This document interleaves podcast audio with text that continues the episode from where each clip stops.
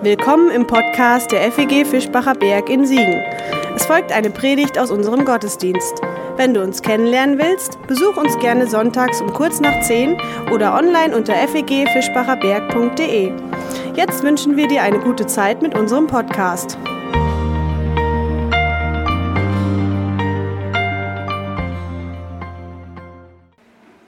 Was war das denn für ein Konzert von Paukenschlägen in dieser Woche? Vielleicht habt ihr davon mitbekommen. Es ging los am Montag.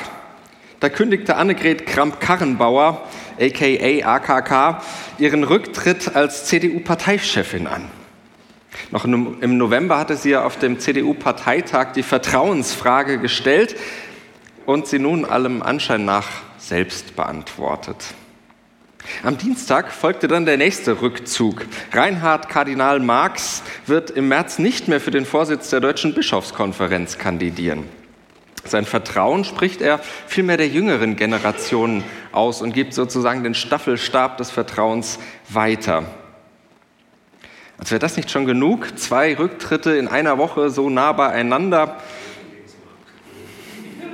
wartet die Hauptstadt ebenfalls am Dienstag mit dem nächsten Paukenschlag auf. Ihr ahnt es, Jürgen Klinsmann wirft nach zehn Wochen als Hertha-Trainer hin, nachdem er in der Winterpause mal ebenso knapp 80 Millionen äh, Euro für Transfers investieren durfte. Auf Facebook schrieb er dann, da wo er seinen Rücktritt verkündigt hat, als Cheftrainer benötige ich für diese Aufgabe, die noch nicht erledigt ist, auch das Vertrauen der handelnden Personen. Diese handelnden Personen, die wurden äh, stilecht erst nach der Veröffentlichung auf Facebook darüber informiert. Beste Voraussetzungen, um sich auf die ursprünglich langfristig angelegte Aufgabe als Aufsichtsratmitglied zurückzuziehen.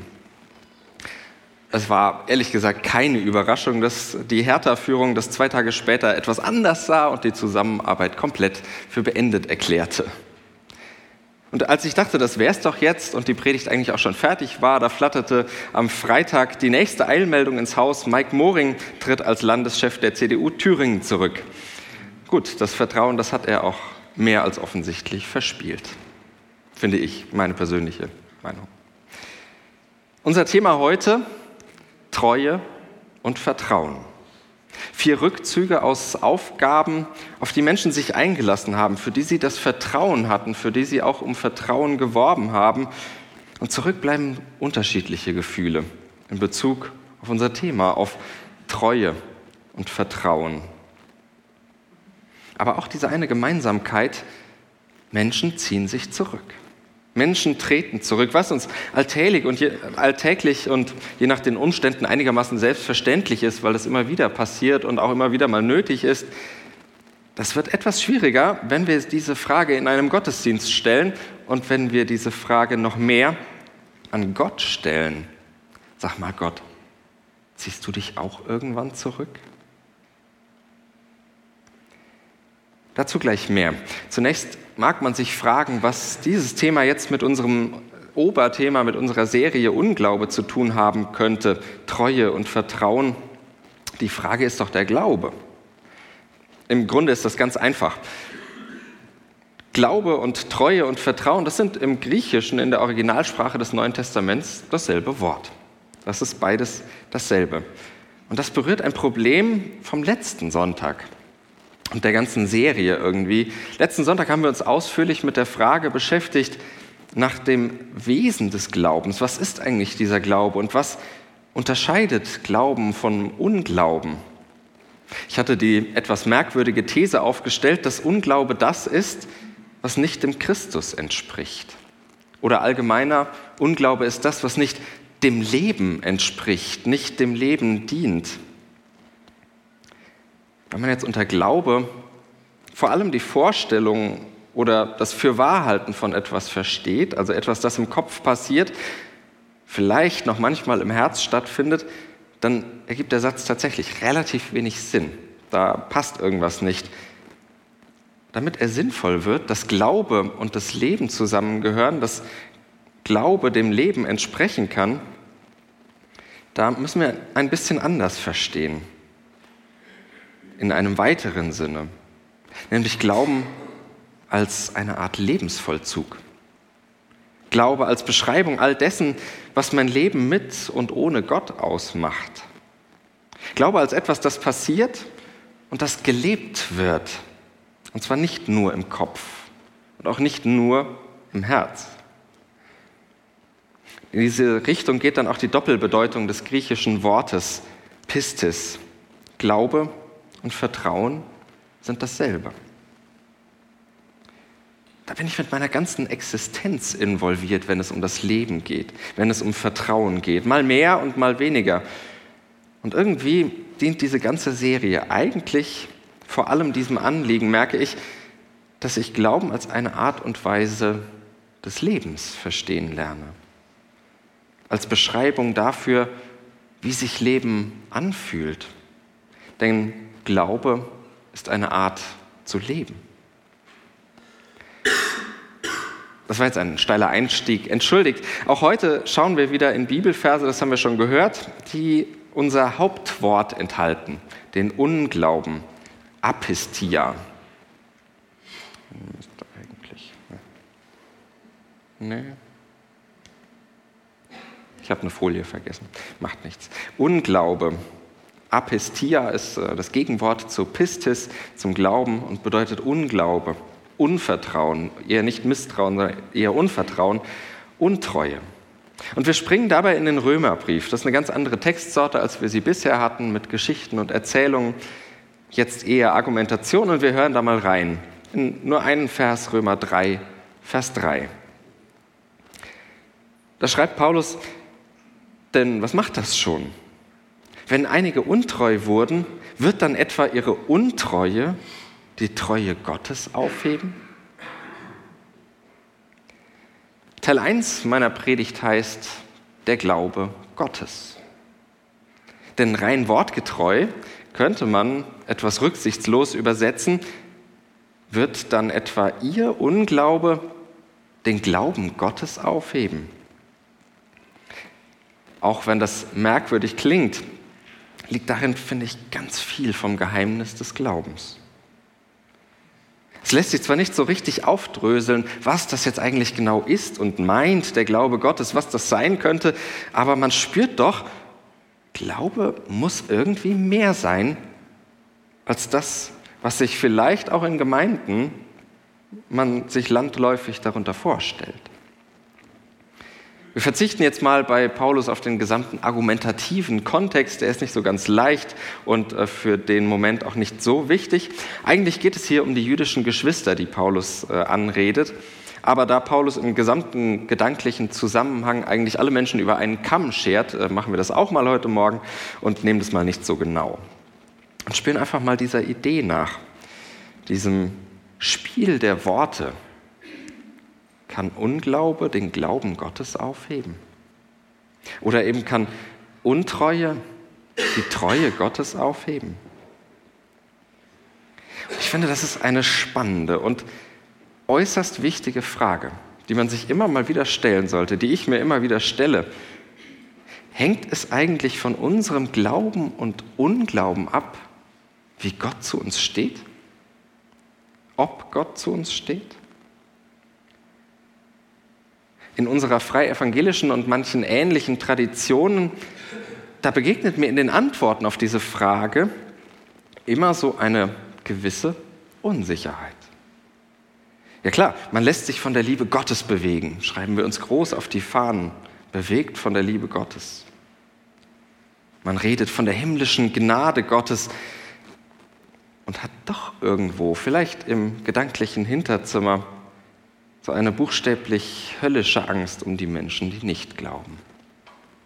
Manchmal auch um die, die einfach anders glauben. So eine Angst, sie könnten verloren gehen. Kann unser Unglaube die, Gott, die Treue Gottes aufheben? Paulus hat eine Antwort darauf. Und er bemüht nicht bloß ein schlichtes Nein, könnte er ja auch mal, nein, ist nicht so, sondern ein keinesfalls. Oder auf keinen Fall. Das ist so eine Wendung bei Paulus. Da geht es ums Eingemachte, wenn die kommt. Keinesfalls. Das ist eine Undenkbarkeit. Dass Gott den Menschen gegenüber untreu werden könnte. Für Paulus ist das keine Denkmöglichkeit. Und ich schließe mich ihm da an. Denken wir nur an diese unfassbar mächtigen Sätze, die Zeilen, die ein paar Kapitel später beschrieben werden, wo Paulus schreibt, denn ich bin gewiss, weder Tod noch Leben, weder Engel noch Mächte, weder Gegenwärtiges noch Zukünftiges noch Gewalten, weder Höhe noch Tiefe noch irgendeine andere Kreatur können uns scheiden von der Liebe Gottes, die in Christus Jesus ist, unserem Herrn. Wow. Gott tritt nicht von der Liebe zurück. Gott zieht sich nicht von der Menschheit zurück. Niemals. Undenkbar. Keinesfalls. Nur was heißt das in echte Sprache und ins Leben übersetzt? Das Leben ist ja dann doch immer wieder davon geprägt, dass Leute sich zurückziehen. Dass wir diese Rückzugserfahrungen machen. Nicht nur auf den großen Bühnen von Politik, Kirche und Gesellschaft. Vielleicht hast du das schon erlebt. Da ist dieser eine Mensch, mit dem du eigentlich in einem guten Verhältnis lebst. Vielleicht war es sogar eine Freundschaft oder sogar noch mehr und dann zieht dieser Mensch sich zurück. Einfach so oder weil etwas vorgefallen ist. Und das tut weh. Das schmerzt. Es schmerzt sogar schon die Angst davor, dass jemand sich zurückziehen könnte, dass es passieren könnte, dass liebe Menschen sich zurückziehen. Und ich dachte, vielleicht ist der Gedanke von der Treue Gottes der Versuch, diesem Schmerz und dieser Angst ein Stück zu begegnen. So eine Art Fangkissen, was ausgebreitet wird auf dem harten Boden der Realität.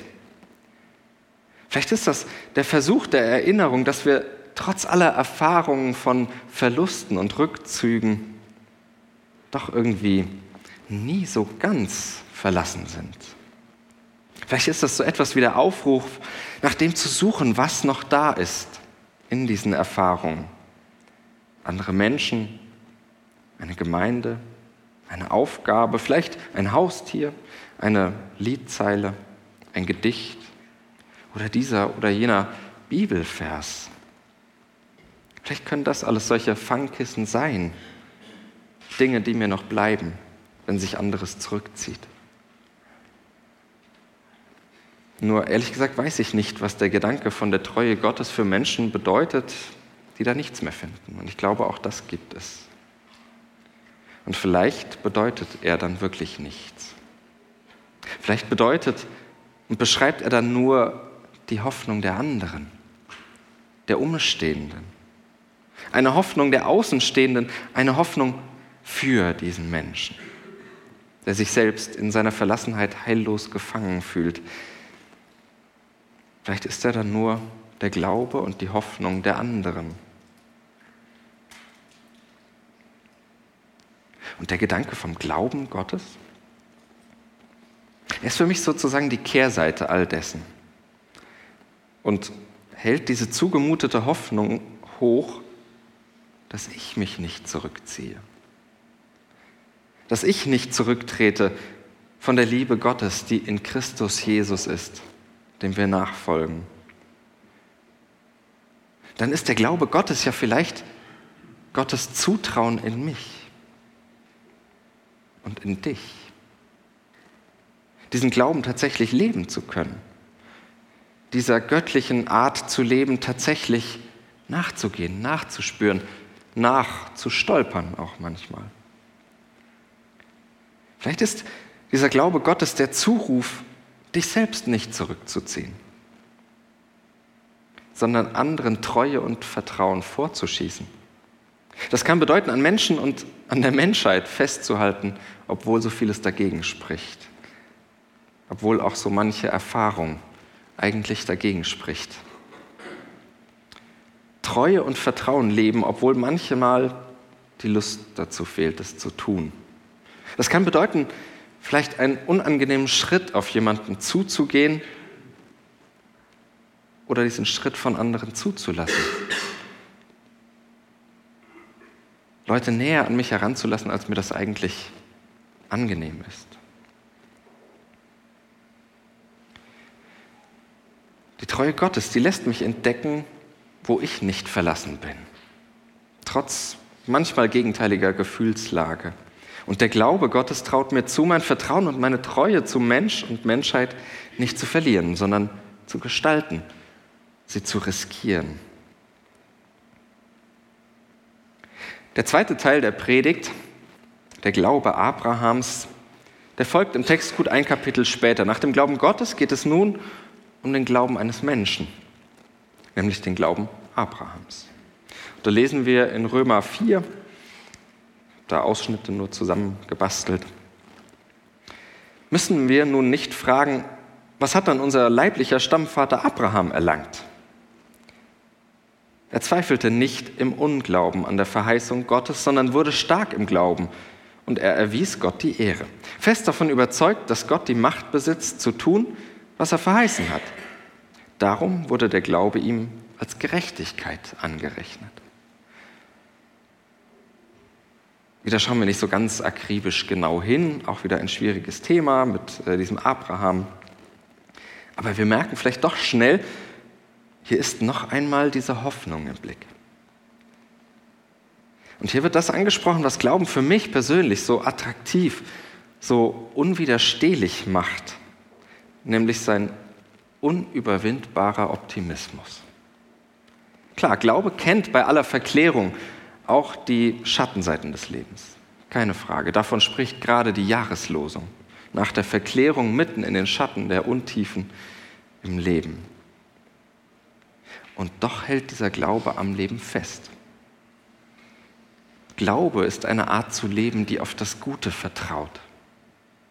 Es ist eine Lebensgestaltung, die zwar nicht naiv ist, das bitte nicht, aber doch mindestens mit der Möglichkeit rechnet, dass Treue und Vertrauen nicht nur einen Wert haben, sondern auch eine Wirkung.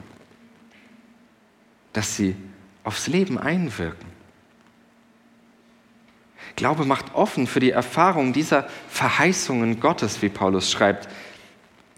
Glaube sucht mitten im Leben nach diesen Wirkungen des Glaubens, nach den Wirkungen Gottes, in der Zuversicht, dass es da tatsächlich etwas zu erleben gibt und zugleich in dem Wagnis, sich darauf einzulassen.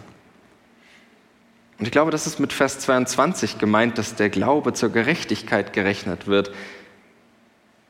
Glaube ist Tun und Erleben in einem, gemeinsam. Glaube gibt, schafft und empfängt zugleich Vertrauen.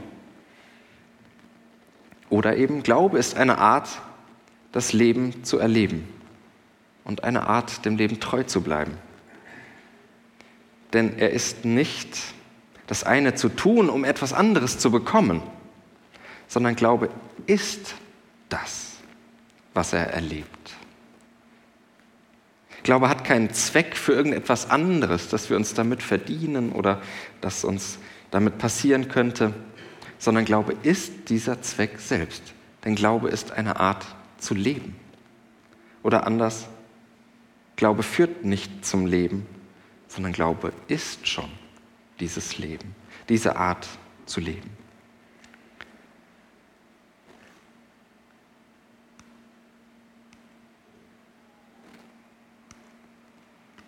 Darin ist mir der Glaube dann auch göttlich, wie wir das heute überschrieben haben, weil er letztlich die Erfahrung des lebendigen Gottes selbst ist, weil er die Art und Weise ist, den Gott des Lebens im Leben zu entdecken von Gott zu empfangen und sozusagen an Gott dran zu sein.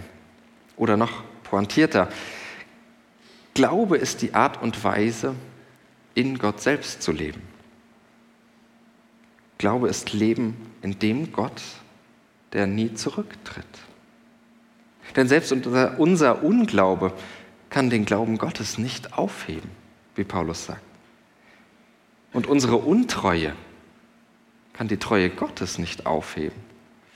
Auch wenn wir immer und immer wieder durchbuchstabieren müssen, was das für unser Leben bedeutet. Ich glaube, dass Gott mein Leben nicht aufgibt. Hilf meinem Unglauben. Amen. Das war's für heute.